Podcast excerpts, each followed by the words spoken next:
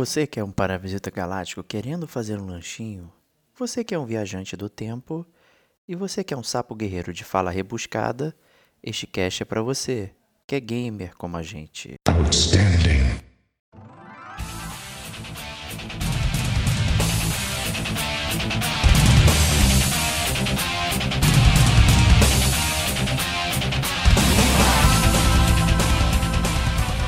Diego Ferreira.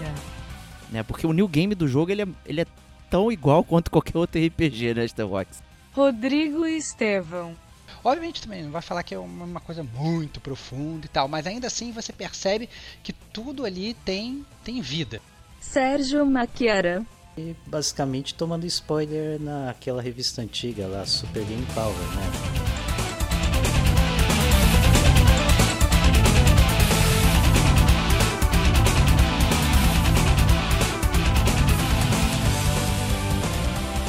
É o Gamer como a gente.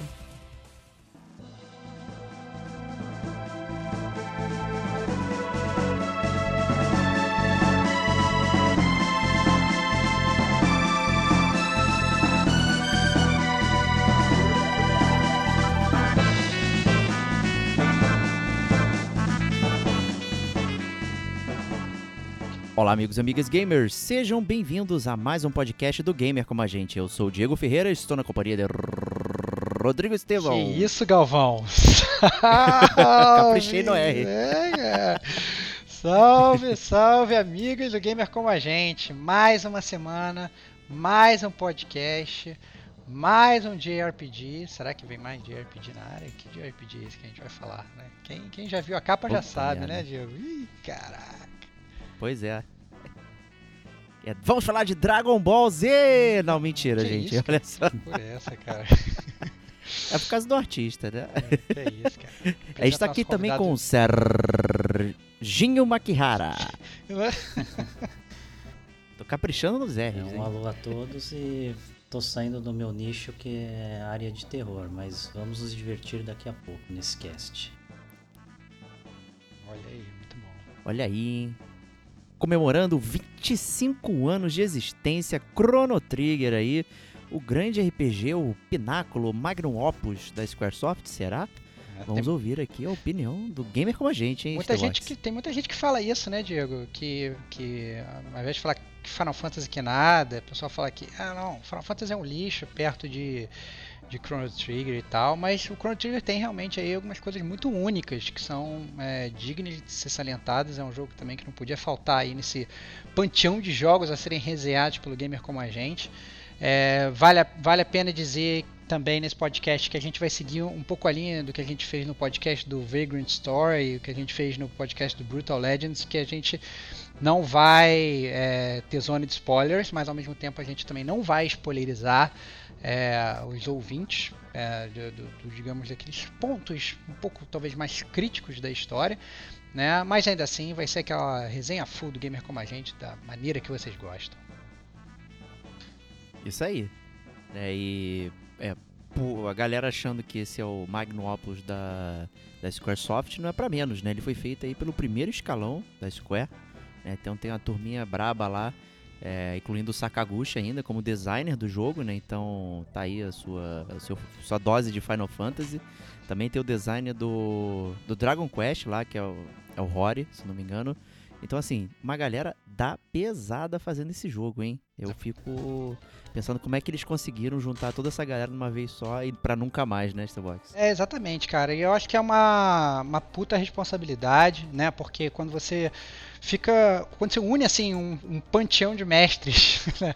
pra fazer um jogo assim, dessa magnitude, obviamente, a, a espera é, e a repercussão e a reverberação do jogo, né? Tudo, tudo acaba sendo muito mais grandioso, né? E, e a verdade é que o Chrono Trigger acaba sendo uma dessas gemas que tem é, pode até às vezes passar no radar daquela galera que só joga aquele mais mainstream, só fica jogando Final Fantasy, digamos, né? Mas tem realmente aí muitas pessoas que são apaixonadas e talvez por ser um jogo mais velho, né? Ele é um jogo de 95, ele possa ter passado aí por grande, por baixo do, do radar de grande parte dos games mais novos, né? Então esse cache é fundamental, acaba funcionando também como uma forma de apresentar esse jogo, né? Porque é um jogo que ele de tão famoso, tão famoso, ele também já teve um milhão de versões, né? E um milhão de ports. Então, o que eu acho que a galera não pode reclamar é que, ah, não, eu não tenho como jogar, esse é um jogo que foi lançado para Super Nintendo. Isso não é verdade, né? Obviamente, a gente pode até entrar aqui na seara de se as versões são boas ou não, etc. Mas a verdade é que o que não falta é versão desse jogo para jogar, né, Diego? É isso aí. É, pô, falou 95, cara, eu tinha 13 anos. Eu acho que eu não, eu não, eu não tinha nem entendido qual era a magnitude desse jogo na época. Verdade. Né? A gente só veio. Eu só vim entender isso é, bem depois, futuramente. Mas essa quantidade de ports aí, acho que o primeiro port que eu lembro foi é, do Final Fantasy Chronicles é, pro PS1, que foi a versão que vinha com Final Fantasy 4 e, e era muito lento. Eles colocaram cenas em CG anime lá e tal, animado, não sei o que, mas o jogo é, é uma emulação tão, tão lenta, tão ruim, que ficava praticamente injogável, assim. Eu não consigo recomendar de jeito nenhum. É, Serginho, você chegou a ver algum porte, jogar? Como é que foi Olha, isso aí? Porte que eu mais joguei é um bem conhecido e bem famoso, que é a do PlayStation 1 mesmo que praticamente é a versão do Super Nintendo, é, com uma melhoria que são animações em FMV pelo próprio estúdio do Akira Toriyama. Então ele dá uma imersão maior aos fatos importantes que ocorreram durante a, a jornada dos nossos heróis nesse jogo. Mas ele é uma jogabilidade muito lenta, né? Não sei se você lembra, né? Os menus eles ficavam pensando, né? Tipo, tu tentava entrar, ele, né, carregava, tinha load para tudo. Era bem mal otimizado, bem mal otimizado. Então, eu acho que esse ponto para mim não foi tão crucial para avaliar negativamente, porque na era do PlayStation 1 a gente já ficou calejado de tantas telas de load, né?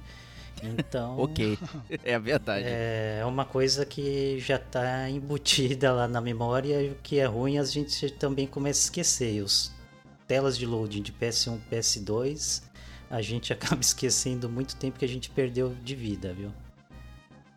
É, o... é faz sentido. Uma coisa, uma coisa interessante salientar é que ele teve uma versão que foi muito popularizada que foi a do Nintendo DS. É, quando a gente decidiu gravar esse podcast, eu falei assim, ah, não, vou dar uma, uma brosada na internet, ver o que, que a galera né, é, é, pensa de Chrono Trigger e tal, lá, lá. E tem muito review da versão de DS. Muita gente que jogou pela primeira vez no DS, pessoas mais jovens que é, eram, né, crianças como a gente era né? é, é, quando o jogo foi lançado em 95, ou, ou, então pessoas que na verdade nem tinham nascido nessa época e só tiveram esse primeiro contato com o DS, o que convenhamos, né, é uma versão até digamos fácil de se jogar, porque é um, um é um RPG simples e que é tranquilo de você jogar num portátil. Olha, eu concordo. Ah, parece que foi feito para isso, né? Ah, complementando, né, eu concordo perfeitamente que esse é um jogo excelente. Se você estiver numa fila esperando ser atendido, numa sala de espera, você puxa seu portátil, joga um pouco e assim que não puder continuar a jogatina, você salva e termina mais tarde. Ele não depende muito de você ter agilidade, reflexos, então é um jogo bem casual e relaxante. A versão de DS ainda tinha uns bônus ali, é, dungeon extra, final alternativo e tudo mais. Parece uma ótima versão para você começar. É, tiveram uns portes também para celular, né, com aquela interface touchscreen igual dos Final Fantasy também que foram remodelados. No caso, o Chrono Trigger só ganhou a interface remodelada, mas não o jogo em si. O jogo tá idêntico, né? E ganhou o infame porte para Steam é, que trouxe a interface touch pro Steam, né? Foi totalmente porcalhona. Né? Mas sofreu patch, né? E num preço... Sofreu patch, bem depois, bem né? depois, Mas demorou. num preço horrível. É, é, é um preço horrível e foi muito criticada, mas assim, a verdade é que se você quiser pegar hoje, no Steam a versão com certeza vai ser melhor do que essa, né? Não, não leve tão assim é, ao pé da letra essa crítica. A, a, crítica foi mais na época que foi lançada, e não a crítica, a versão que está lá agora de sendo disponibilizada para você que for comprar no Steam. Essa versão sem o patch tava com muitas críticas, tanto que primeiramente eu gostaria de ter ele no Steam, mas vendo o comentário do pessoal que comprou e a decepção e muitas críticas, às vezes até um pouco exageradas, mas você passa longe, né? É. É, é, então a verdade é que hoje você consegue jogar o, o Chrono Trigger assim, pretty much anywhere, né? Praticamente assim, em qualquer lugar, né? Então você, você iOS, é, Android, na, na, na, PSN, salvo engano, eu lembro que tinha gente que jogava. É, você consegue jogar, baixar naqueles PlayStation Classics, né? É, então eu lembro que na época do PS3, pelo menos, não sei se você jogava essa parada no PS4, pra ser bem sincero. Mas, Acho que é, não. Eu diria que não, não, mas se você tiver um PS3, com, é, eu diria que com certeza se você tiver um PS3 você consegue. Isso não, não, não, não há dúvidas. Né? Mas a verdade é que não falta. É, é, plataforma. Não né? falta plataforma isso, não falta plataforma para você jogar. O que eu acho sinceramente que é, é muito bom, porque a minha experiência jogando o Chrono Trigger lá atrás foi uma experiência difícil. O Chrono Trigger foi um jogo difícil de jogar, porque eu nunca tive o Chrono Trigger. E, uh, e o Chrono Trigger é um jogo que eu alugava, né? E a gente sabe como é que funciona quando você aluga RPG de locadora, né? É, é, essencialmente você não, não, não, zera o jogo nunca. então, assim, é, aquele jogo que meio que meio que me vendia pela capa e eu falava assim, não, vou pegar esse jogo. Aí eu pegava, alugava. Você quando era locadora, você nunca alugava geralmente um jogo só, né? Você alugar dois e tal.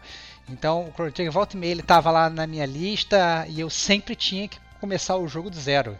Né? E isso era muito difícil. É... Eu acho que na época, como eu, né, o Diego tinha, tinha quanto, 12, 13, eu devia ter, sei lá, né, meus 11, né? Eu sou mais jovem que o Diego, né? É, era, mesmo que tivesse alugado até depois, ele era um jogo que na época, se você também não tivesse o pleno domínio do inglês e tal, era um jogo mais complicado, porque a verdade é que a história é uma história rebuscada, né? Inclusive o, o meu primo recentemente ele ele tá voltou a estudar japonês, ele veio me perguntar, pô, eu queria um, um RPG tranquilo para eu jogar, para eu, pra eu testar meu japonês e tal, não sei o que. Eu falei, pô, cara, vai, vai de Chrono Trigger e tal, tem uma história que é boa e tal. Recomendei, e meio que depois de uma semana e tal, ele falou, é cara, tá, tá foda. Porque, porque, porque assim, obviamente fazendo paralelo, né? O japonês dele hoje é, era o meu inglês lá atrás, digamos, né? Mais difícil. Então, eu também diria que para se você é muito jovem, né, é, acaba sendo um jogo mais complicado se você realmente não tem aí é, o benefício da língua. É, compreendo aí, é... até porque a capa, né, dava aquela ideia toda de ação, então, para mim, pelo menos na época, é, RPGs era algo completamente desconhecido. Assim, eu não, não jogava, não sabia o que que era, é, tava limitado ali nos outros gêneros do, do Super Nintendo e tal, afins. Né, e, e, ver aquela capa ali parecia uma coisa e quando você jogava era outra completamente diferente, digamos assim. Uhum. Né, não tinha, é um jogo que tem um pacing lento, tem muito texto, não sei o que. É, mas eu acabei não jogando no Super Nintendo original. O primeiro RPG que eu joguei foi o Secret of Mana, é, no Super Nintendo, no, no aluguel aí dos T-Vox, igualzinho aí. Né, que toda semana você tenta alugar e alguém sobrescreveu o teu save, né? Então não adiantava nada uhum. fazer isso. Aí você só de raiva sobrescrevia também e ficava aquela, aquela guerra, né? Uhum. Mas infelizmente, né? É, acabei jogando a primeira vez no emulador. Acho que foi sei lá, quando eu comprei meu primeiro computador, assim, PC mesmo, é, primeira coisa que fui fazer foi baixar emulador e, e tentar resgatar é, os jogos do passado e tal. Então acabei jogando é, o Chrono Trigger dessa forma, é, não oficial. E, e, era ruim porque ele tinha problema de textura, então você tinha que tirar é, as camadas do cenário para poder cara. ver que tinha cenário que ele não conseguia renderizar. Muito ruim isso. Sabe? Eu tô com Bem... você nessa, cara, que eu fiz isso também. É. Eu, eu, obviamente, para jogar depois, eu acabei. Foi uma época justamente que eu tava jogando muito mais computador do que qualquer coisa. E, e aí, né, eu nas minhas, minhas epopeias de Command Conquer e tal, volto meio parar pra jogar uma coisa diferente. E o Chrono Trigger foi um desses que falou assim, não, agora eu sei inglês, agora eu vou poder voar nesse jogo, né? E eu lembro que você tinha que ficar apertando lá os F1, os F2, F3, tira camada, bota camada. Você chegava no, no, numa era nova do jogo, você tava andando num cenário todo preto, você fala, cara, o que, que aconteceu? E era, era meio desesperador, assim, era bem, bem difícil de jogar no, no emulador esse jogo. E Serginho, você jogou assim também? Então, olha, eu vou ter que. Eu descobri agora que eu sou a sessão aí de vocês dois, viu? Eu só joguei no Super Nintendo e no PlayStation 1, né? Só não pergunta se o CD do PlayStation 1 era original, mas a versão do Super Nintendo olha, olha. foi tudo de aluguel também. Quantas e quantas vezes eu queria ter também uma máquina do tempo para impedir os outros clientes de apagarem meus saves, né?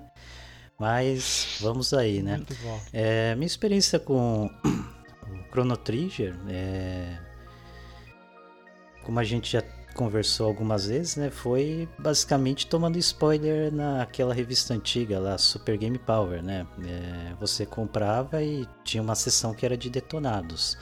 É, um certo dia eu não tinha nada para fazer, internet era caríssimo para você ficar no telefone fuçando, também não é o que é hoje em dia. O que eu acabei fazendo é pegar uma das minhas revistas mensais que eu comprei na. Acho que foi no final de 95 e dei uma folheada. Aí eu cheguei naquele detonado, comecei a ler a matéria toda, fui lendo a história é, linha por linha e alguns pontos me chamaram muita atenção, né? Da história e causas e consequências e viagens no tempo. Aí eu fiquei com esse jogo naquele. Ah, quando tiver disponível morando em alguma das locadoras que eu sou cliente, deixa eu dar uma chance para esse título, que foi só em 1996, quando, por curiosidade, eu já jogava muito PlayStation, né? O Super Famicom já era a minha segunda opção, mas ele lutou de igual para igual no meu tempo de lazer lá para me proporcionar horas ótimas de jogo. Justíssimo, olha aí, hein? ine- inesperado esse relato aí. Pode, pode, né? diria. Quem pode, pode. É. Serginho que tá, tá, tá pagando de Bruce Wayne do, do Isso aí, podcast parabéns. hoje. Parabéns. Nem tanto, hein? O jogo foi sempre também muito querido aí pela internet, que sempre quis uma, uma nova versão, uma sequência, não sei o que. Ganhou em 99, né, a sequência, o Chrono Cross, que todo mundo adora aquela música da introdução, sempre toca no Videogames Live, todo mundo chora, né, aquela maravilha. Realmente é uma baita música. Eu gostei bastante de Chrono Cross, eu acho um ótimo jogo. É, é bem diferente ele, tem várias coisas ali que é, até tem hoje, né? Então tem uma multitude aí de personagens e tal que você pode recrutar, que não fazem sentido nenhum para a história, não sei o que. Ele é um jogo bem mais amplo nesse sentido, mas fez um. é, tem aquelas linhas de ligação aí com o próprio Chrono Trigger e tudo mais, mas não- eu acho que a sensação que as pessoas tiveram foi que não era uma verdadeira sequência. Acho que as pessoas queriam ver mais aventuras é, desse grupinho que se juntou aqui. Até a arte era diferente, né? Não era do, do Toriyama, era mais aquela arte de CG do PS1 normal, não sei o que. então parecia um pouco genérico, né? Os personagens eram todos redondos de traquinas, né? Meia dúzia Então- de polígonos. Mas eu, eu go- gosto bastante. É, pois é. Vocês chegaram a jogar, Estevão? Você jogou Então, Cross é, o também? Chrono Cross foi um que eu não joguei. Na verdade, assim, pra ser bem sincero, na época do PS1 a gente sabe que era uma época negra, né, para todos nós gamers que tentávamos seguir a linha, né? Ninguém conseguia seguir a linha, li- li- linha muito direita. A nossa linha era sempre muito torta. É, eu suspeito, inclusive, que o Chrono Cross foi comprado, mas não foi jogado. Pra vocês verem o, o nível da parada, Nossa. né? É, é, porque isso acontecia bastante também nessa época, né? Os jogos eles custavam é, literalmente o preço de uma banana. Então você às vezes comprava em lote, às vezes as versões, você- plugava a versão, a versão não rodava, né? Então a verdade é que eu. Se a minha memória me falha, foi um jogo que eu tive em minhas, minhas mãos e por aí N motivos que eu não vou saber se foi falta de tempo ou se foi mídia que deu, deu, deu ruim, se foi canhão que resolveu me explodir na cara, né? Não sei o que, que pode ter acontecido, mas a verdade é que Chrono Cross é um jogo que não entra no meu hall de jogos jogados, infelizmente. Que pena, cara. Eu acho que é um bom jogo pra. Eu tenho certeza que você gostaria dele, cara. Ele tem bastante coisa interessante aí. Opa, Serginho com jogou? certeza joguei e olha, já dando um spoilerzinho, continuo achando que o Chrono Trigger é melhor do que o Chrono Cross da minha preferência. Eu acho que um ponto que o Chrono Cross é, perde, você mencionou também, é que ele tem muitos personagens. Ele tinha quase 50, né? Sim. Tinha uns arcos curtinhos e relevantes e você tinha pares também continuava com três, né? Então era muita gente na reserva, com também a maior parte do tempo você ter que jogar com o Serge, né? Então você tinha sempre é, troca de dois personagens e uma gama de 48, né? Então é, ele ficou um pouquinho irrelevante nesse aspecto, mas não deixa de ser um ótimo RPG lançado e é para mim eu acho que vale a pena você dar uma chance para jogá-lo. Justíssimo, excelente. Né? E ficou sempre aí na imaginação da galera, né? Teve aquele é, Chrono Trigger Remake aí que o pessoal fez é, em arte e tal, não sei o que, que a Square foi lá e... Era fanart, né? O fangame, né? E a Square foi É. lá e bloqueou. E por muito tempo circulou aqueles rumores do Chrono Break, né? E tal. É, tava até registrado o- o- a patente lá, o trademark e tudo mais, mas acabou que o jogo, né? Acabou não existindo e tal. E ficou por isso mesmo, né? É, desapareceu da mente na- da galera e no e nas areias do tempo. né? E então a gente só tem um Chrono Trigger aí. Eu acho que seria difícil, inclusive, reunir toda essa mente criativa que, que gerou né, o, o Chrono Trigger é, e se unir de novo e tal. É um, é um esforço é, hercúleo, praticamente. Né? Tá cada um em um canto e tal. É, fazer um projeto dessa magnitude aí é bem complicado. Eu até já comentei lá no nosso grupo lá do de trabalho do Gamer Como a Gente um jogo chamado Another Eden, né, que é um jogo de celular. Né, ele foi escrito aí pelo por um dos principais escritores do Chrono Trigger e ele tem várias semelhanças aí com com o Chrono e é uma forma de você Jogar o É, Chrono Trigger daquela- sem jogar ele. É isso. Exatamente. né? Ele é um jogo de graça sem microtransação pra você jogar. Então, né, tá lá pra curtir bastante. Inclusive tem um Opa. sapo, né, que, se chama Glenn, e né, então Olha tem toda aí. essa memória aí. né? Muito bom. Muito bom. É, pois é, né? Então, curtam lá, é um joguinho é, bem interessante, bem legal pra jogar no seu celular. E como eu disse, né, tá grátis, é grátis, né? E a microtransação não afeta a sua jogabilidade. Então você pode jogar à vontade e tal. Tem, tem inclusive aquela, aquele nexo temporal que tem no Chrono Trigger, cara, tem muitas semelhanças. Então é uma forma de você reviver essa memória aí de uma forma atualizada. Então é isso. Vamos rumar para o bloco número 2, o bloco da leitura da capa com o Estevox.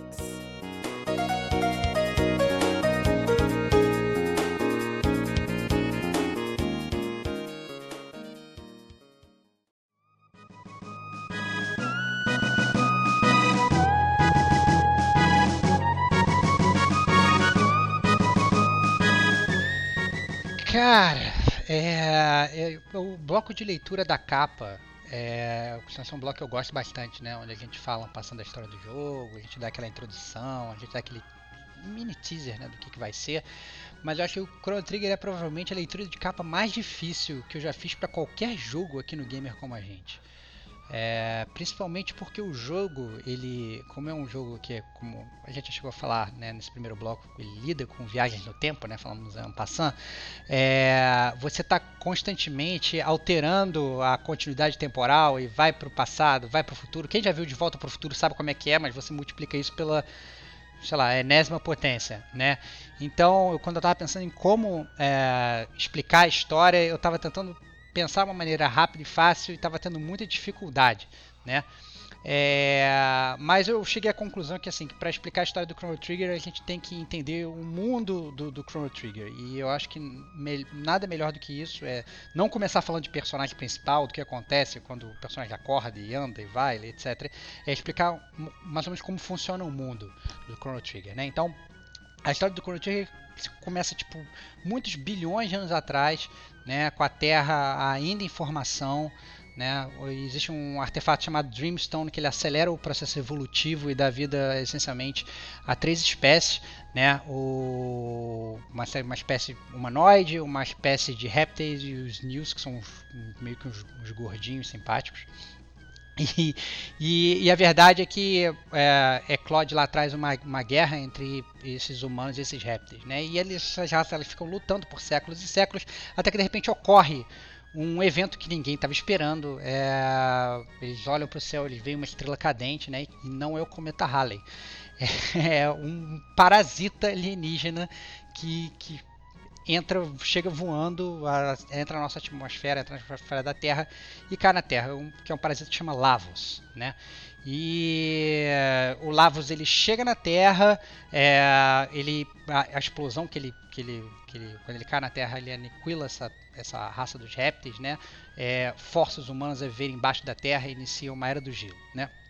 E o Lavos que ele é um parasita, ele, ele tem como objetivo e meio que, que sugando a, a, a, a força vital da Terra, né? Então ele, ele entra na Terra, ele vai pro, pro, subsolo e fica lá dormente, né? É, sugando essa energia e à medida que ele vai sugando essa energia, ele vai meio que produzindo mini lavos, né?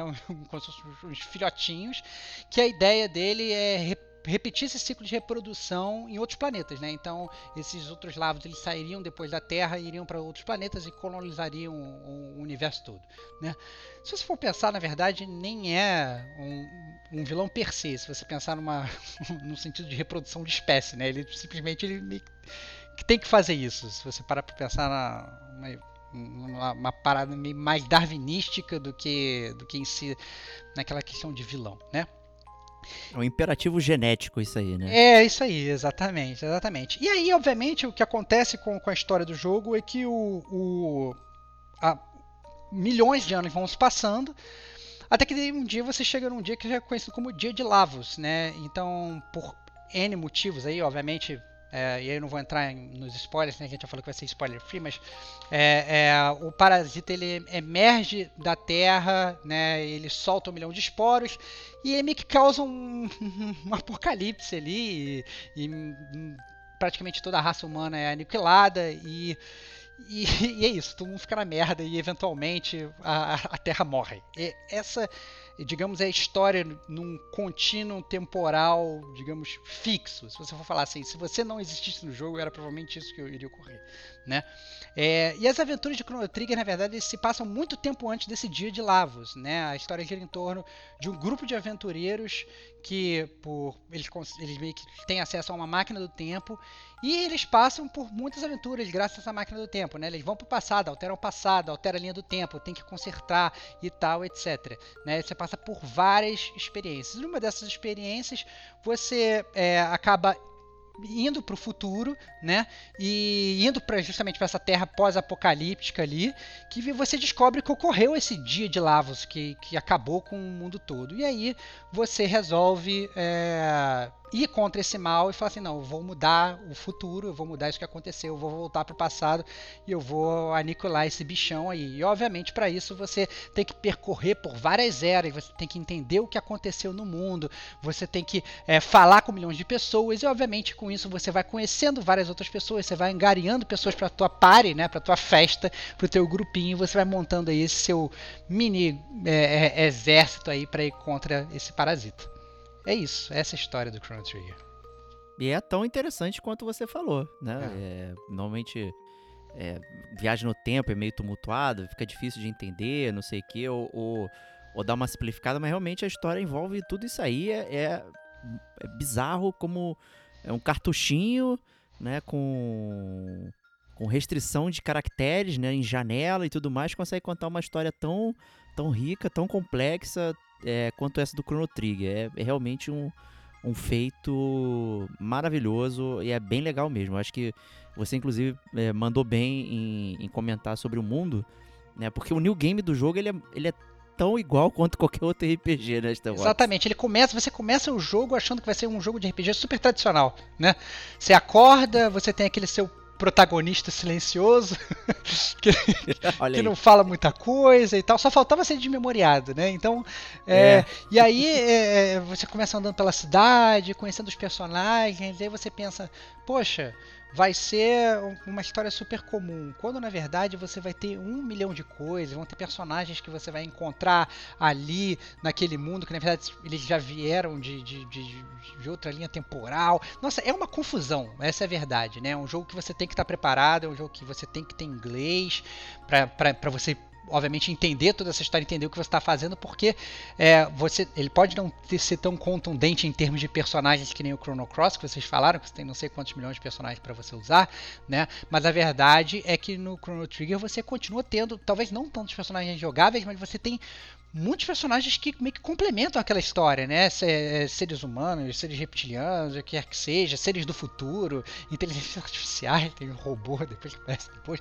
Anyway, tem, tem um, um milhão de coisas que, que, que, que surgem no, no, no jogo que compõem essa história para montar aí esse jogo que, como falou o Diego aí, é cultuado por muitos e muitos gamers ao redor do mundo aí.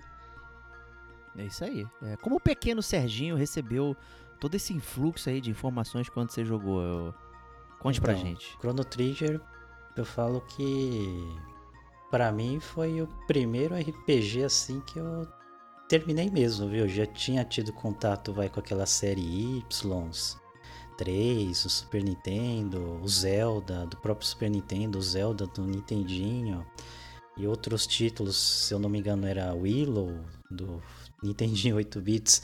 Só que primeiro RPG que eu tive vontade e enfrentei a saga toda de você terminar o jogo, fora de você ter também a saga de alugar os cartuchos, ficar um tempo suficiente para terminar a história.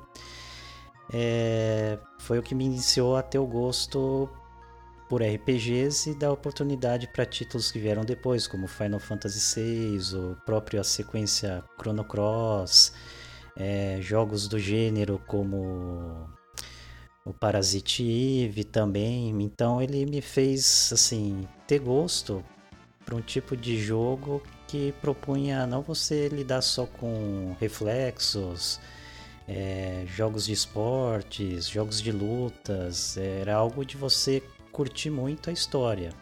E você também trabalhar é, para melhorar no seu personagem, que isso no Chrono Trigger você conseguia ter um desenvolvimento interessante de você é, fazer quests para ajudar determinadas localidades de tempo e local. E também para melhorar o enredo do teu é, personagem. Então, para mim, ele foi um ponto, marco fundamental e é, vamos dizer assim, crucial para que isso tenha acontecido. É muito bem mencionando as quests aí, né? Como ele é um jogo que lida com essas questões temporais e tudo mais, né? É, ele tem pequenos reflexos, assim, de coisas que você faz no passado, que, que aparecem no futuro, é, ações que você toma num determinado ponto, e aí os personagens reagem a isso e tal. São coisas muito sutis, muito simples até. Hoje você até olha e fala, pô, é, tem outros jogos que fazem isso, esse é... blá, blá, blá", Ah, né, e tal, mas isso é um jogo de 95, né? Num cartucho, como eu disse, com limitações de texto, né? Se você olha a tela de comando, tem, tá faltando letra, né? Porque não cabe. É, então, assim, que eles pensaram nisso tudo, cara, é formidável. É absurdo, Ah, assim, não tenho palavras. Eu acho que a gente, a, a gente é engraçado isso aqui no gamer como a gente. A gente tá costuma fazer várias resenhas de jogos onde a gente acaba muitas vezes criticando a construção do mundo. A gente fala que o mundo é vazio, a gente fala que às vezes os personagens não têm tanta personalidade, que você fala e parece que tá falando com a caixa de papelão, né? E isso é exatamente o oposto do que ocorre no, no Chrono Trigger, né? Então, a- as cidades, pelo menos essa, essa é o sentimento que eu que eu me lembro claramente, né? Tanto quando eu joguei quando eu era menor, depois quando eu joguei mais velho, eu senti que aquele mundo era muito vivo, né? E Obviamente isso reflete nos personagens principais, né, que a gente vai falar e tal, é, que, que montam sua party, mas é, é, inclusive personagens que não são os personagens principais, mas que interagem com você no jogo, você acaba se sentindo meio que íntimo deles, você percebe que o, que, que o pessoal meio que trabalhou num backstory, né, trabalhou na construção e os seus próprios personagens também é, eles têm um trabalho por trás obviamente também não vai falar que é uma, uma, coisa muito profunda e tal mas ainda assim você percebe que tudo ali tem tem vida né? É, é, é, um trabalho de roteiro. Eles não simplesmente pegaram, criaram uma história de fundo que é uma história muito boa e botaram personagens sem nenhuma expressão ali. Não, os personagens ali eles acabam tendo é, um, um, pouco de história para passar. Então, para mim na época, várias coisas que chamaram muita atenção nesse RPG e foi o que abriu portas para eu dar mais oportunidades para esses gêneros foram as, vamos dizer assim, causas e consequências, né? Por exemplo, no jogo, para mim na época, o que foi muito interessante, vou citar dois exemplos. Uma parte que você é julgado com um determinado personagem. É, dependendo do que você tem de reação quando você encontra um outro personagem da sua party, você vai ser julgado de determinada maneira naquele julgamento. O desfecho assim principal não muda, mas aí você lá na frente com umas duas horas de jogo, você fala caramba ali eu nem prestei atenção nessas reações que eu tive e me fizeram ser absolvido ou ser culpado que levaram a essa sentença do julgamento. E é muito bacana. A outra o exemplo que eu acho legal é quando você brinca com a linha do tempo, tem um determinado item que você descobre que ele está fraco naquele momento da história. E aí, trocando umas conversas entre os personagens, eles falam: ah, é fácil, vamos voltar para o passado Deixe a pedra naquele local porque ela vai se fortalecer milhões e milhões de anos. Quando a gente voltar lá no futuro, ela vai estar tá trincando de poder. Aí, pô, beleza, você vai lá no, na pré-história, joga o item naquele local e ele vai estar tá fortalecendo. O que, que você faz? Você vai na última linha do tempo possível para pegar o item no, no máximo, no talo. Só que cadê o item? Sumiu. Aí você tem que ficar voltando nas eras para saber o que aconteceu. É, soltando um spoiler bem leve, o que, que acontece? Em determinado momento, no local próximo da onde você deixou a pedra, um personagem que teoricamente não tem tanta importância pegou aquela pedra e falou que vendeu para alguém e ele não sabe para quem que ele vendeu. E aí você pergunta para ele o que que aconteceu, né? Por que, que ele fez aquilo? Por que, que ele vendeu por um preço de banana? Ele fala: ah, não, sua família estava em dificuldades e foi o meio que eu consegui de conseguir o sustento dela. Aí o que você faz, né? Quando você vai jogando, vai prestando atenção em tudo, em itens, você compra uma, acho que se eu não me engano é jerky, né, carne seca, e dá para a mulher do cara. Aí quando você dá naquele no passado é, esse item, é, você volta no futuro e o cara te dá esse, esse, item de mão beijada. Ele fala: Ah, você quer aquele negócio? Como é que é? Ah, é assim. Ah, você quer aquela porcaria? Toma aqui, leva de volta que não tem valor nenhum. Aí você pega o item, volta pro local que ele deveria estar vai no futuro, consequentemente, e pega o item no poder máximo e você termina a quest. Mas tem muitas coisinhas desse tipo. O causa efeito também é legal que perto do fim do jogo você tem vários itens que estão lá, vai de vamos botar uma era lá que é de 600 AD, né? Você tem o item ali, então ele vai aparecer no 1000, no 2300. Então ele vai estar em três lugares. Então o que, que você faz? Você sempre pega o do futuro e vai voltando no tempo para pegar três vezes o item. Se você for no passado e já pegar o item lá, ele automaticamente some nos pontos eh, de tempo posteriores. Isso para mim marcou bastante.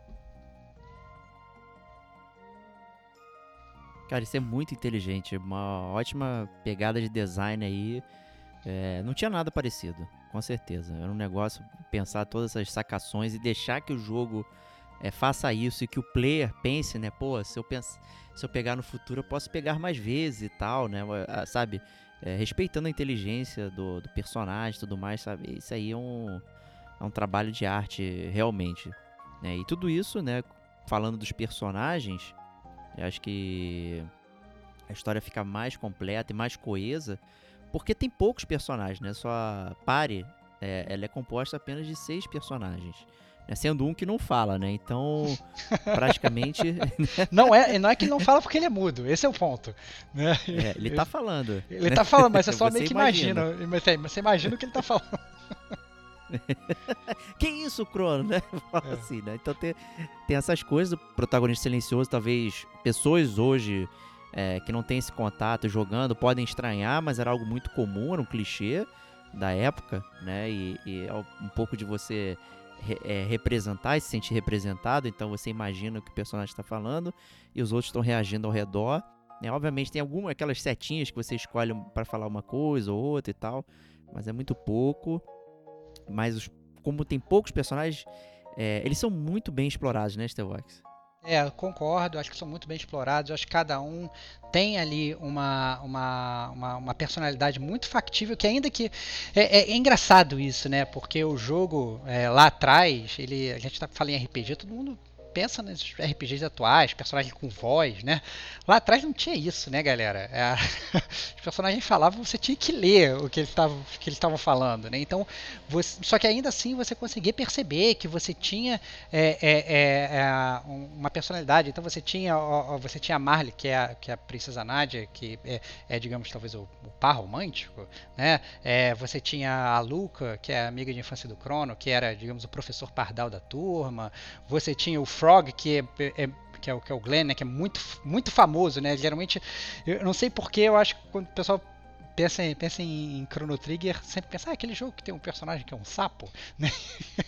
é, já, é, já é, é, engraçado que é um personagem que ele acabou que ficou meio que é, virou um dos, dos, staples da série e tal.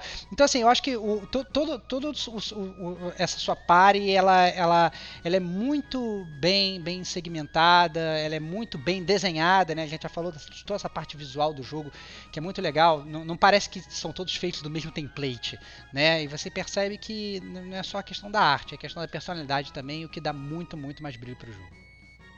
Né? E o, acho que essa voz é muito bem representada porque todos os personagens têm música tema, né? Então isso é muito curioso quando eles estão fazendo alguma coisa épica ou estão avançando é, na própria história ali deles, é, toca o tema deles, né? Como se fosse a própria voz. Então isso é um destaque é, muito interessante. Eu acho que o tema do, do Frog é até um dos muito lembrados aí e tal. Eu certamente vou colocar aqui na edição do, do, do podcast para tocar. Espero que eu acerte agora. O, o, o, na hora que eu falar isso, vai estar tá tocando agora.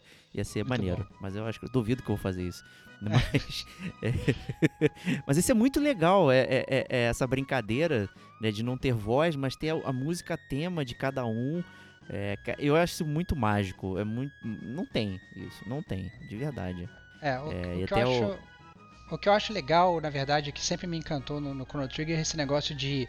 É, de você meio que viajar pelo, pelo, pelo espaço-tempo e você ir recrutando pessoas é, de, de meio que de linhas temporais, não vou falar linhas temporais diferentes, porque é a única linha temporal, mas de, de idades diferentes, né? De, de, de, de, tempos literalmente diferentes, né? Isso eu acho muito legal.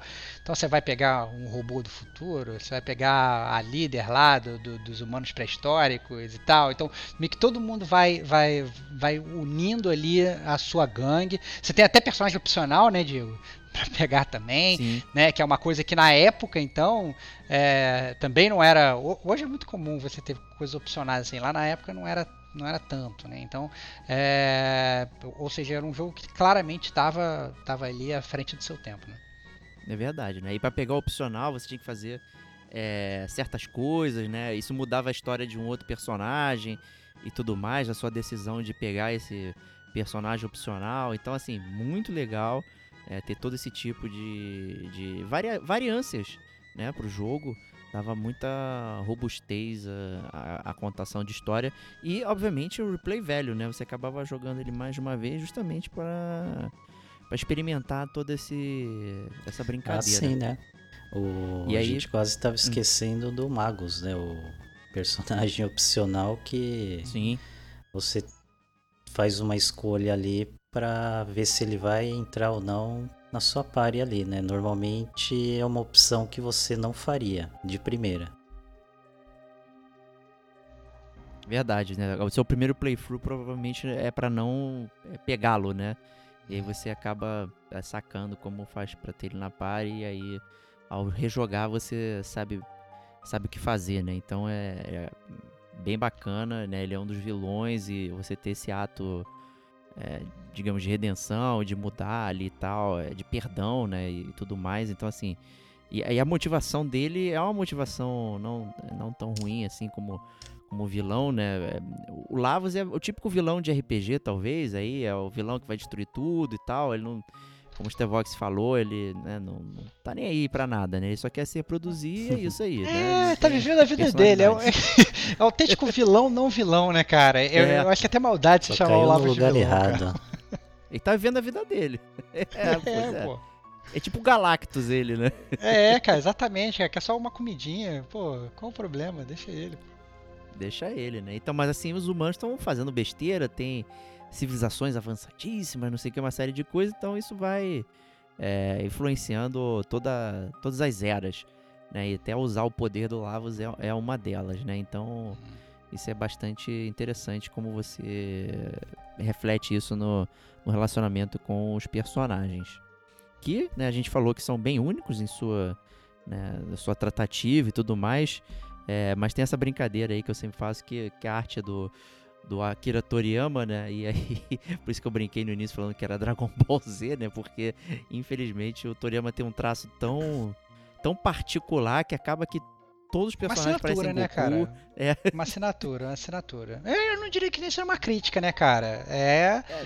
Você sabe que o cara fez, eu acho que isso é um mérito, né? Você, sei lá, olhar para um, pra um quadro que saber que é determinado pintor, né? olhar para um estilo de leitura e de, de escrita e saber que foi um determinado autor, né? O cara tem isso, né? O cara fez aquele traço ali, você sabe que é ele que tá desenhando. Eu acho isso É, você barato, vai cara. ver a Luca Eu acho ali, barato. você vai rapidamente ver que é a Bulma que tá ali, né, naquele universo. Olha aí, o Serginho. Entre outros personagens que você vê bastante similaridade, né? E tal. A, a- linha Dragon Quest, né? Dragon Warrior, até hoje é desenhada pelo, pelo Akira Toriyama e tal. E até os sprites, né? E, e, e CGs e tudo mais do Dragon Quest novo aí, o 11, né? O Echoes of the Elusive Age. Né? São todos Toriyama, né? Então é, é como se você jogasse o, o desenho dele, né? Até bem legal. Né? Em contraponto aqui, obviamente, sendo um cartuchinho do, do Super Nintendo, né? Você tinha uma pixel art até muito bonita, bem colorida, né? Tinha pô. é, é, esse hum, é, essas camadas, né? Como a gente brincou falando do emulador, mas você vê como, como era uma parada muito bem feita, né, Starbox?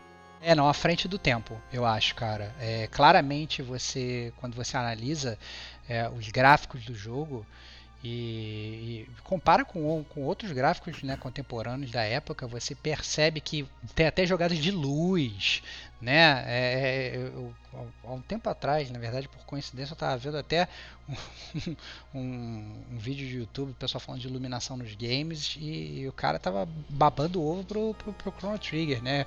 Até porque, obviamente, a quantidade de processamento que eles tinham na época era muito pouca, mas os cenários eram, eram lindíssimos e super detalhados.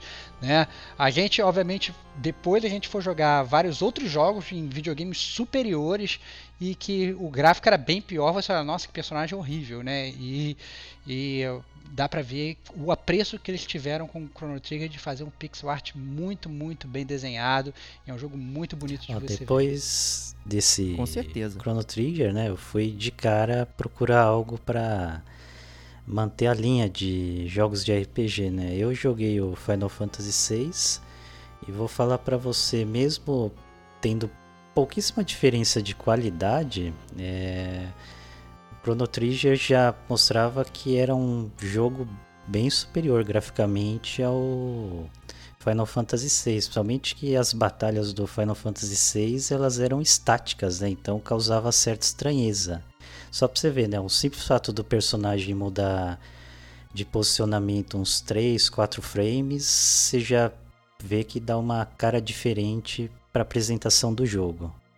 É, o grande mérito aí, né, que as batalhas são sem transição, né, no Chrono Trigger. Você vê os inimigos, né, e eles estão lá no cenário, você chega perto e aí entra a posição de batalha, né? Então, isso já ajudava bastante, né? E os personagens estavam andando juntos ali, eles não saíam Do bolso. um de dentro do outro, né? Só pare ficava aparecendo, né? Então, quando aparecia os inimigos, todo mundo se posicionava pra batalha e começava ali, né? E, e tinha esse posicionamento um pouquinho dinâmico e tal. Então, é, a, a batalha acabava sendo até um pouquinho cinematográfica, né? Nesse plano é, 2D chapado, né?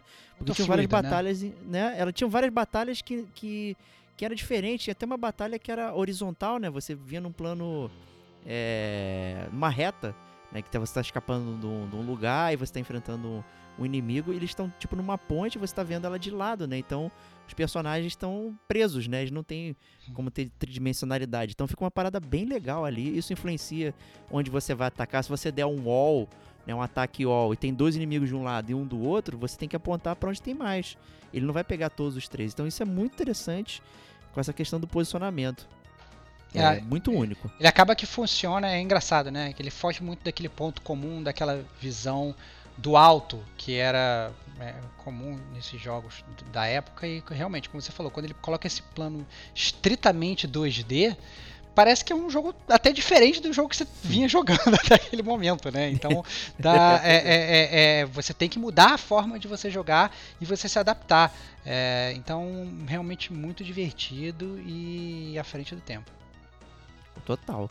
E ainda acompanhado de uma trilha sonora absurda aí do Mitsuda, é, que já é um craque aí dos videogames. A gente já falou dele aí no Vagrant Story, por exemplo. E também o Uematsu acabou pegando algumas faixas do Chrono Trigger. São aqueles jogos que são lembrados pra sempre. né? A trilha sonora fica na cabeça, você fica ouvindo a música tema do Chrono, a música de Zil, nossa, a música do Frog, como eu mencionei, são aquelas paradas que não tem, não tem hoje parecido assim. Eles são tão únicos que, que não tem música genérica, são todas é, memoráveis, todas fazem sentido com o cenário, você tem todo um apanhado ali, é, é absurdo, é, cara, é só felicidade. Outra coisa que vale salientar que também era praticamente inovador para a época e muito único é o número de finais, né, Diego? Porque Sim. você falar que um jogo com um cartuchinho daquele tamanho tinha 13 finais únicos, né? Que obviamente você, você, você recebe esses finais é, dependendo de, de, de, de, de como, né? E, e quando você chega na, na batalha final, é, é, é muito inovador, né, cara? É muito à, frente do tempo, muito diferente. Hoje, eu, eu lembro que, na verdade, até muito depois do Chrono Trigger, a gente falava, não, mas esse jogo é muito bom, esse jogo você pode ter até três finais. Nossa senhora! então, assim, o, o Chrono Trigger ele já tava aí te dando muito mais opções, né? Tá certo que não- também não são variações muito grandes, né? Mas, mas a verdade é que você sim, você tem 13 finais diferentes e você consegue chegar nesses 13 finais diferentes. Então, como falou o Diego, né, eh, anteriormente, isso adiciona ainda mais à questão do replay. Né? Então você pode jogar o jogo várias vezes seguidas e, e ainda assim chegar no final diferente do jogo. Né? É, obviamente, depois até se for um paralelo, ele meio que tem um final canônico, né? Para você meio que fazer o link com o Chrono Cross, mas ainda assim, né? Se você considerar só aquela sua jogatina única, você consegue jogar de boa. É isso aí, né? Ainda tinha o New Game Plus e tal pra facilitar a sua vida, Isso. né? Levando seus Level. e tudo mais, né? Cara, é totalmente à frente do tempo, cara. Se pensar lá, lá atrás, né? Que, que jogo que tinha milhões de finais, que jogo tinha New Game Plus? A gente tá falando, galera, de 1995. É outro. é outra parada. Outro né? mundo. Outro mundo, cara. A galera daquela época não estava acostumada. Você é, escutando isso hoje, fala, ah, pô, isso é muito simples. Né? Eu vou jogar, sei lá, o meu, meu Heavy Rain, eu tenho 75 mil finais para cada personagem. Cara, é, é outra coisa, né? É, é outro, outro nível de jogo. O, mundo funcionava de um jeito muito diferente lá atrás.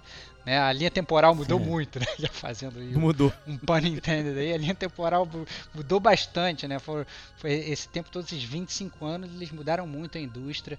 Então, pra gente chegar no que a gente tem hoje, com certeza o Chrono Trigger teve uma grande influência.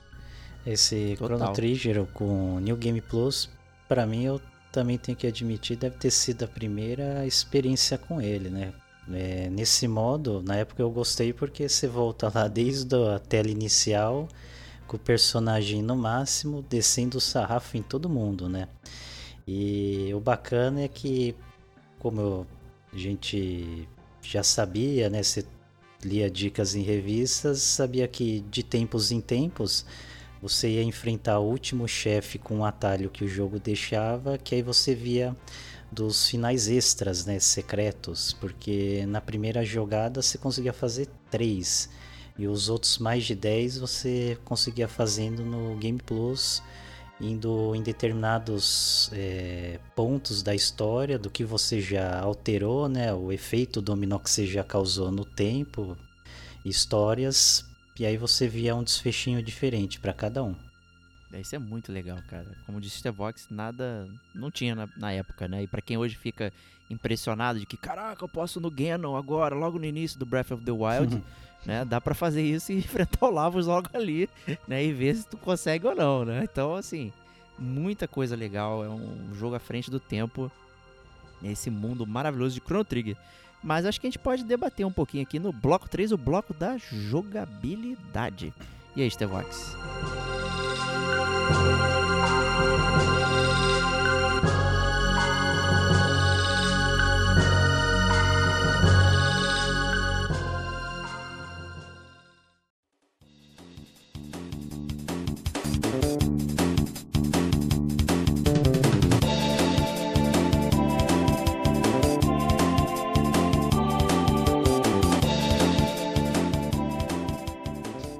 Cara, a jogabilidade do, do, do Chrono Trigger é outra jogabilidade que também, é, a, apesar dele, dele funcionar com um clássico da Square que a gente estava totalmente acostumado, que é o, o, Active Time Battle, né?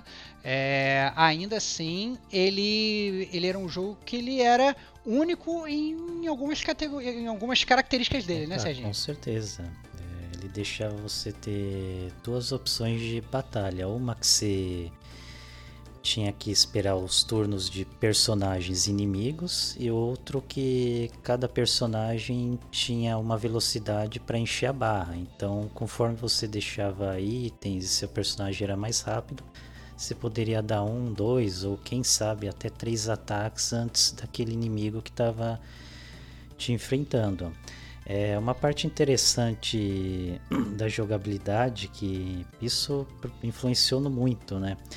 É o que foi mencionado no bloco anterior, é de você andar pelos mapas e não ter aqueles encontros aleatórios, né? Isso daí é uma marca registrada em RPGs antigos, mas quando você não quer perder muito tempo e quer fazer uma run bem rápida, é, exatamente, ruxar, essas quer ruxadas aí, speedruns, nossa, esses Speedrun do Chrono Trigger. Esses encontros aleatórios eram terríveis. E no Chrono Trigger você não tinha isso. Aliás, você podia fugir em alguns locais de inimigos que era só você não encostar neles ou não se aproximar muito.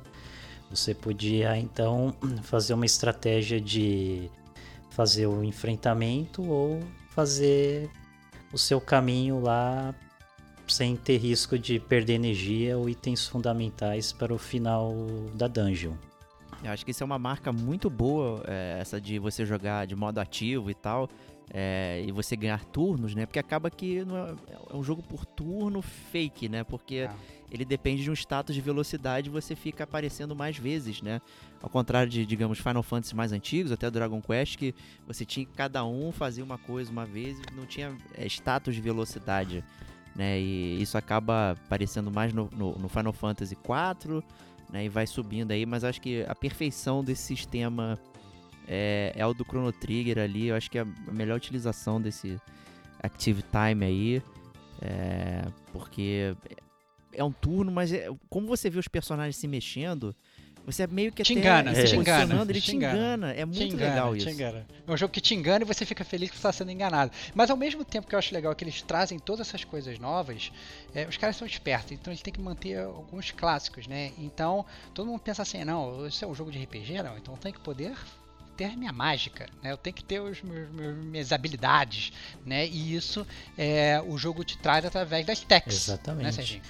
É, são as magias né, que você vai aprendendo e também ah, golpes mais fortes para atacar inimigos, como por exemplo você fazer uma giratória de espadas para acertar três, quatro inimigos de uma vez só e num turno eliminar todo mundo e facilitar teu combate.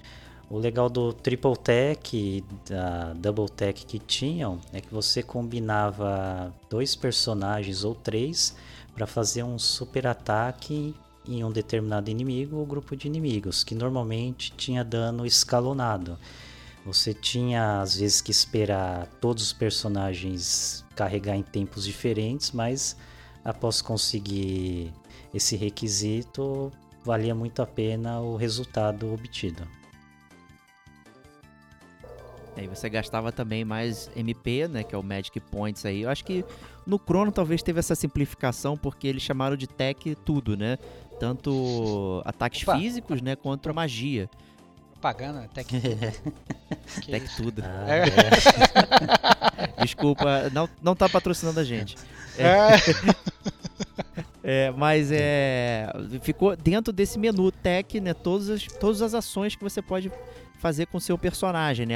Aí você sabe que é magia quando tem uma estrelinha do lado do nome, e quando é um ataque, digamos, físico, ele tá só escrito, né? E, e fazendo essa combinação quando carrega os tempos, né? Como o Serginho mencionou, aí o tech troca pra Ah, combo, sim. né? E Combi. tinha o porque não resultado cabia. visual também, então né? só tinha- impressionante. Por exemplo, você dá uma giratória de espada, Isso, tinha um exato. que jogava fogo. Então a espada ficava com fogo, dando chama em área.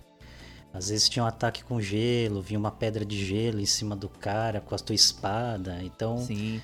a- eu acho que a direção de arte desse jogo daí também era fantástica pra época. É, com obvia- certeza. obviamente as pessoas que estão escutando isso, que não jogaram lá atrás e que tem, sei lá, tipo, 15 anos de idade, né? Nosso ouvinte mais jovem, eles- vão estão imaginando, né? Não, o cara tem uma espada de fogo, o cara tem uma espada de gelo e tal, isso aqui. Isso é tudo feito em pixel art, né, galera? Então, obviamente, para ter esse efeito fantástico, tem também que contar com a imaginação daquele, daquele player que tá vendo e jogando aquilo ali avidamente, né? Então, vai, obviamente, tem que, tem que fazer esse disclaimer porque depois a gente pode acabar sendo processado Sim. por propaganda enganosa aqui também. Não, mas não desmerecendo a pixel art da época De também, forma, né? não, de forma alguma, pelo contrário, pixel art maravilhosa, né? Da, tipo, top notch, das melhores pixel art já feitas, né? Mesmo sendo uma pixel art de 25 anos atrás. Exatamente. né? Mas ele, e- o- a batalha era ligeiramente simplificada. Se você compara com Final Fantasy VI, tinha 50 mil comandos, cada personagem tinha um menu diferente de comando, não sei o que. o Chrono Trigger acabou optando por essa linha mais simplificada, né? E você evoluindo os personagens tal qual um RPG, né? Você ganha pontos de experiência, né? Sobe o nível, né? E em determinados níveis é, você ganha habilidades ou magias novas, né? Tudo cadenciado, sempre no mesmo nível e tudo mais. Você já sabia o que esperar para ganhar.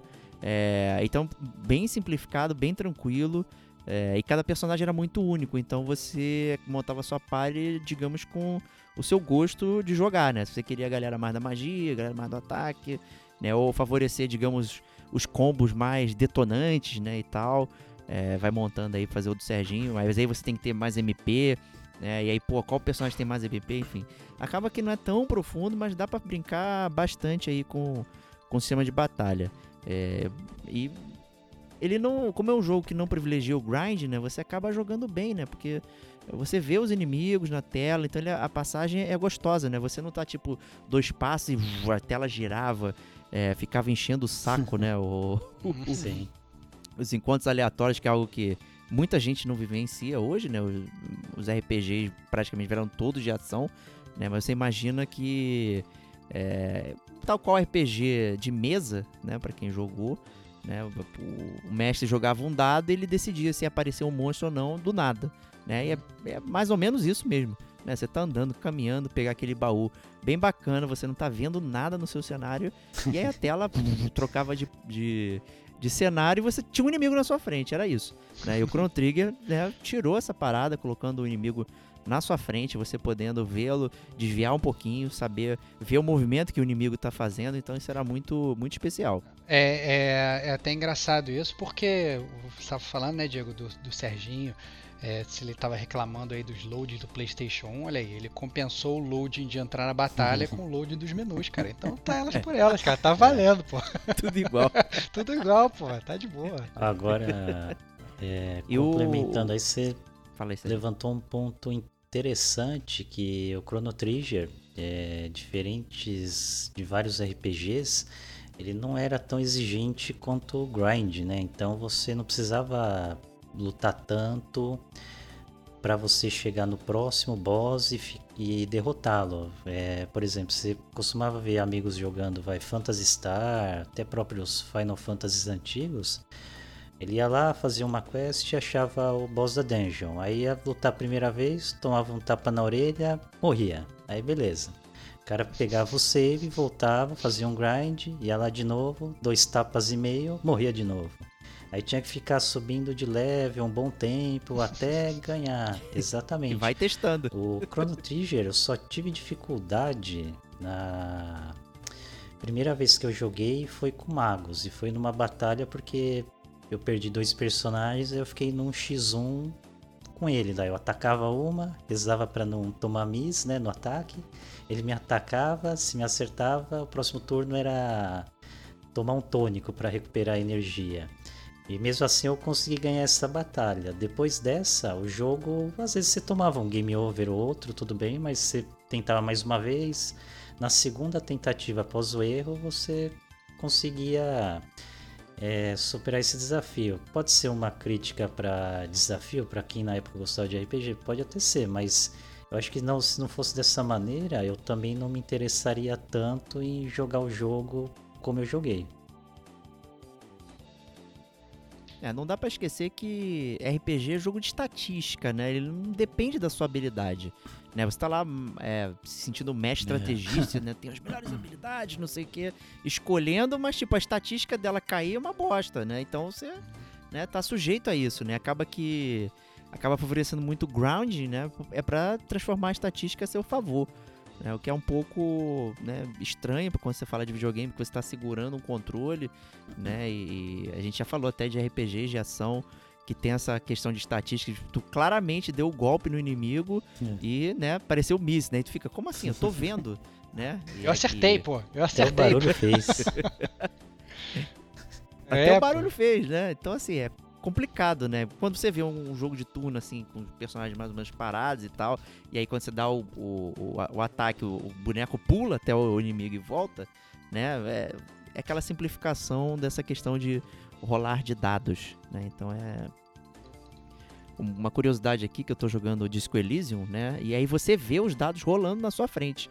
Quando você vai escolher um atributo, alguma coisa, né? Você vê a checagem do que, que ele tá checando contra o que, e você aperta e aí ele roda o dado na sua frente pra você ver. Né? Então é. E tudo isso nos RPGs antigos era feito no- nos fundos, né? Você nunca sabia exatamente o que estava acontecendo. Muito bom. Mas é isso aí, então.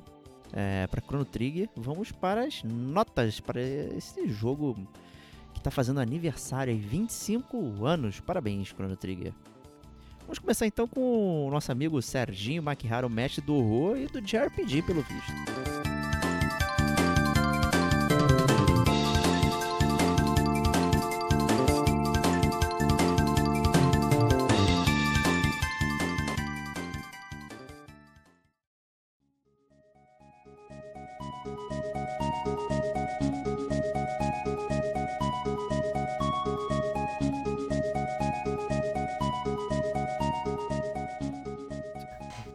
Vamos lá para a hora do veredito final, né? Então vamos começar os comentários que ficaram, né? O, para mim o Chrono Trigger, né? Eu acho que até os dias de hoje eu posso considerar como sendo um dos top 5 jogos que eu joguei na vida, né? É, seja por história, por fazer eu ficar um pouco viciado por um tempo em JRPGs, é, para conhecer um pouquinho mais, por exemplo, até ó, do quem que era o Akira Toriyama, que é criador de série Dragon Ball Z, que depois eu fui acompanhar boa parte da série. É, para mim, assim, eu só tenho uma nota a dar, né? Que são 5 a Master Moons, né? Que é a espada mais poderosa lá do jogo, né? Do nosso amigo Frog. Porque, sinceramente, eu não tenho críticas, assim, para fazer do que poderiam denegrir esse jogo daí, né? Ele tem personagens que são relevantes, tem as histórias deles principais, tem subtramas, tem umas sidequests interessantes no final do jogo. É, o roteiro do jogo, eu posso falar que você tem muitos pontos da história que vão mudar um pouquinho o final, ou então pode ser mais impactante, como a presença de um outro personagem principal. É, a música também, só pelo grupo de pessoas que participaram conhecidíssimas né, no mundo de criadores de jogos japoneses, assim, é um Dream Team, né, uma seleção, vamos dizer assim, imbatível. É, por exemplo, acho que é marcante, né? Quem jogou Chrono Trigger naquela época e hoje, quando você esperava a tela título, aquele pêndulo do relógio, aí um suspense, né, uma musiquinha com suspense, depois vem aquela música tema do Chrono Trigger lá que também é marcante pra caramba. Assim, faz assim você ficar de maneira nostálgica no topo ali, né? Então, mais uma vez falando, 5 pontos de 5. Pô, excelente. Muito bom. É, vou eu aqui então. É, concordo aí com o Dream Team. Pensei justamente. É, é, é, a seleção de basquete dos Estados Unidos, né? Tipo, tem os melhores jogadores é, ali. É, que, cara, não, não tem para ninguém, né? Eles conseguiram ali a Square no auge. É, trazendo as melhores pessoas para a melhor equipe para fazer esse jogo fantástico. É, ele tem tudo de bom do JRPG.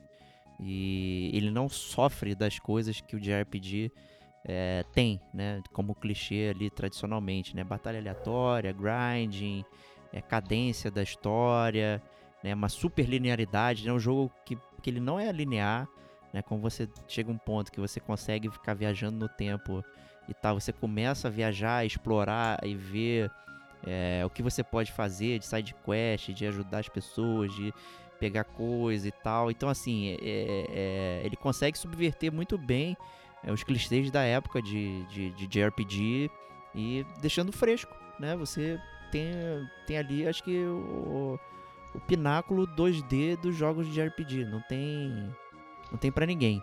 É, cinco Radical Dreamers para Chrono Trigger é um jogo extremamente recomendável. Quem puder jogar hoje, pegue, jogue. É, acho que a melhor forma ainda seria um Super Nintendo, né? Com, com cartucho, seria a parada mais pura aí. Evitem a de PlayStation por essa lerdeza aí e tal. É, mas corram atrás, porque se você curte RPG é, de videogame e tal, é, ele é imperdível, imperdível. É só memória boa. E ele é, venceu o teste do tempo, com certeza. Ele é, sem brincadeiras com o próprio jogo, né? Ele é atemporal. Mas é isso aí. Stevox, sela aí. Cara, é, eu, eu acho que vocês já resumiram muito bem tudo que eu ia falar. Eu acho que ele é um jogo ah, né, à, à frente do seu tempo, que marcou uma época, influenciou não só jogos contemporâneos como muitos jogos que viriam depois. Ele é um jogo que ele tem tudo que o gamer como a gente costuma é, é, elogiar, né? Ele tem personagens que são cativantes, ele tem é, uma história muito bem elaborada, ele tem uma, uma, uma capacidade de replay muito grande, mas sem ser tedioso, te oferecendo realmente coisas novas ele tira aquilo que a gente está muito acostumado de ver hoje, que é a gente vê muito jogo sendo inflado artificialmente. O Chrono Trigger não tem nada disso. Né? Ele é um jogo que ele é exatamente do tamanho que ele tem que ser e você sente o, o, o você, você percebe que toda a história tem a cadência, cada personagem tem um tempo de tela, né, digamos, né, para se desenvolver. Então, é, em termos de gameplay, pra época, é muito bom. Eu admito que, obviamente, tem pessoas que vão jogar hoje e vão falar: ah, nossa, é, é, lento, quero dar porrada, né? Mas é, é um estilo de jogo que hoje a gente até costuma falar, brincar o dia que o JRPG meio que morreu, né? Mas é, na época está muito vivo e, e, não tem como a gente desconsiderar né, a, a, o, o, fator histórico do que é o, o Chrono Trigger. Né? Então eu tô com vocês eu dou aí é, cinco cabelos espetados vermelhinhos do Goku, do Goku que não está no jogo, mas, mas, mas tá no jogo, é, pro, pro Chrono Trigger. Eu acho que ele é um jogo que ele tem que ser experimentado, ele tem que ser jogado, ele tem que ser reverenciado, porque é, é um marco, literalmente, aí da indústria dos games. Se você não jogou, tem que jogar. Isso aí. Com esse recadinho aí dos T-Vox, né? Pô, parabéns, Chrono Trigger. Fazendo 25 anos, parece que nasceu ontem. Excelente game. Muito bom. Voltou no tempo e tá super jovem, cara. tá super jovem. Mas é isso aí. Serginho, obrigado aí por ter atendido o ah, chamado do Gamer com a gente. Aí, bom dia, boa tarde aí a todos. E tamo aí, precisando. Podem me convidar e mais uma vez, quem puder, dá uma chance aí no seu tempo livre para se divertir com o Chrono Trigger. Aproveitem, aproveitem. Stevox, sempre um prazer enorme estar aqui com você. Tamo junto, cara. Independente da, da, da, linha temporal, estarei do seu lado na semana que vem gravando Gamer com a gente. Isso aí, meus amigos. Fiquem em casa. Até a semana que vem. Um grande abraço e até lá.